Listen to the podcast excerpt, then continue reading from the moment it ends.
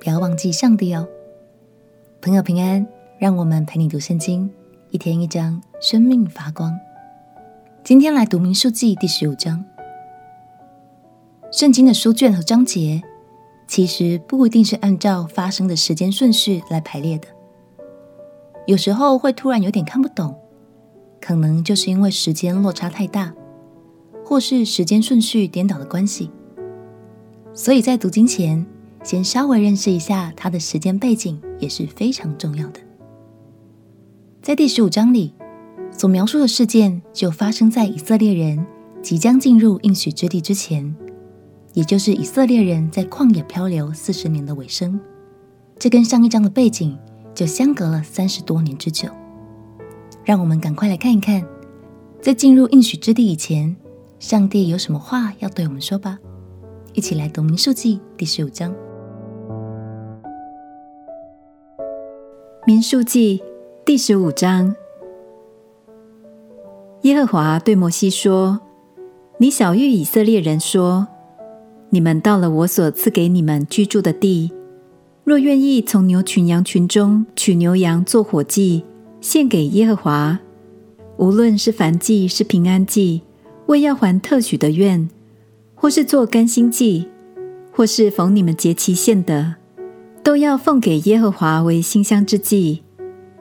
那献供物的，就要将细面依法十分之一，并由一欣四分之一，调和作素祭，献给耶和华。无论是燔祭是平安祭，你要为每只绵羊羔一同预备奠祭的酒一星四分之一。为公绵羊预备细面依法十分之二，并由一欣三分之一，调和作素祭；又用酒一星三分之一做奠祭，献给耶和华为馨香之祭。你预备公牛做燔祭，或是做平安祭，为要还特许的愿，或是做平安祭，献给耶和华，就要把细面依法十分之三，并油半星，调和作素祭。和公牛一同献上，又用酒半星做奠祭，献给耶和华为馨香的火祭。献公牛、公绵羊、绵羊羔、山羊羔，每只都要这样办理。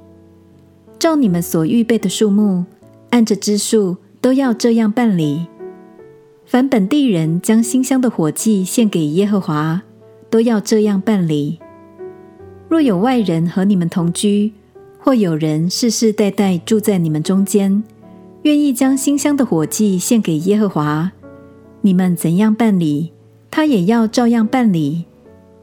至于会众，你们和同居的外人都归一例，作为你们世世代代永远的定例。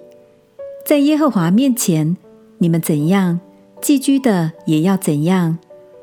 你们并与你们同居的外人当有一样的条例，一样的典章。耶和华对摩西说：“你晓諭以色列人说，你们到了我所领你们进去的那地，吃那地的粮食，就要把举祭献给耶和华。你们要用初熟的麦子磨面，做饼当举祭奉献。你们举上，好像举禾场的举祭一样。你们世世代代要用初熟的麦子磨面，当举祭献给耶和华。”你们有错误的时候，不守耶和华所晓諭摩西的这一切命令，就是耶和华借摩西一切所吩咐你们的，自那日以至你们的世世代代，若有误行，是会众所不知道的。后来全会众就要将一只公牛犊做燔祭，并照典章把素祭和奠祭一同献给耶和华为馨香之祭。又献一只公山羊做赎罪祭，祭司要为以色列全会众赎罪，他们就必蒙赦免，因为这是错误。他们又因自己的错误，把供物，就是向耶和华献的火祭和赎罪祭，一并奉到耶和华面前。以色列全会众和寄居在他们中间的外人，就必蒙赦免，因为这罪是百姓误犯的。若有一个人误犯了罪，他就要献一岁的母山羊做赎罪祭。那误行的人犯罪的时候，祭司要在耶和华面前为他赎罪，他就必蒙赦免。以色列中的本地人和寄居在他们中间的外人，若误行了什么事，必归一样的条例。但那善感行事的，无论是本地人是寄居的，他亵渎了耶和华，必从民中剪除，因他藐视耶和华的言语，违背耶和华的命令。那人总要剪除，他的罪孽要归到他身上。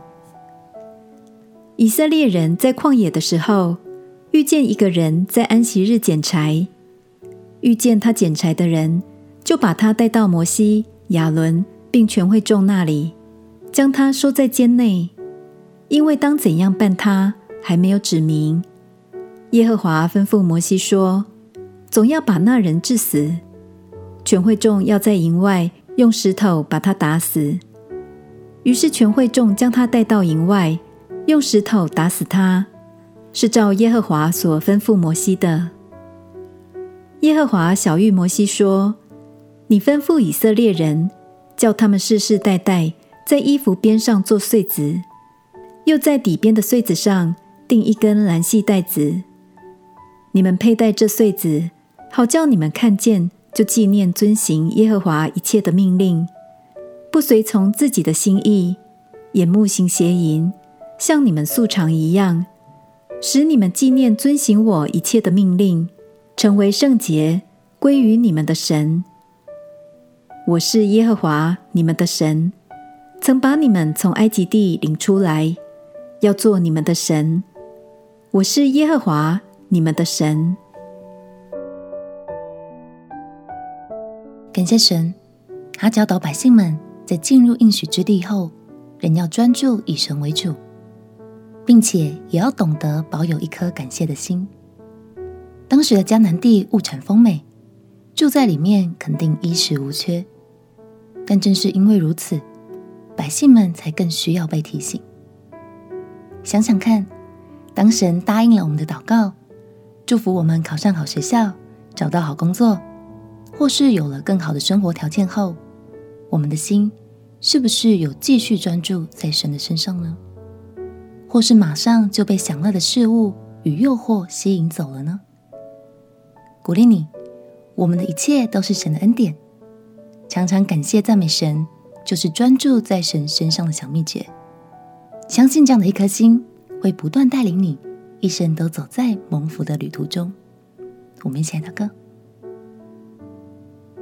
亲爱的耶稣，谢谢你听见我的祷告。无论什么处境，我都要以你为主，因为我知道这一切都是你给我的祝福。祷告奉耶稣基督的圣名祈求，阿门。感谢会让你更蒙福，让我们靠着神的话语，天天活出美好。陪你读圣经，我们明天见。耶稣爱你，我也爱你。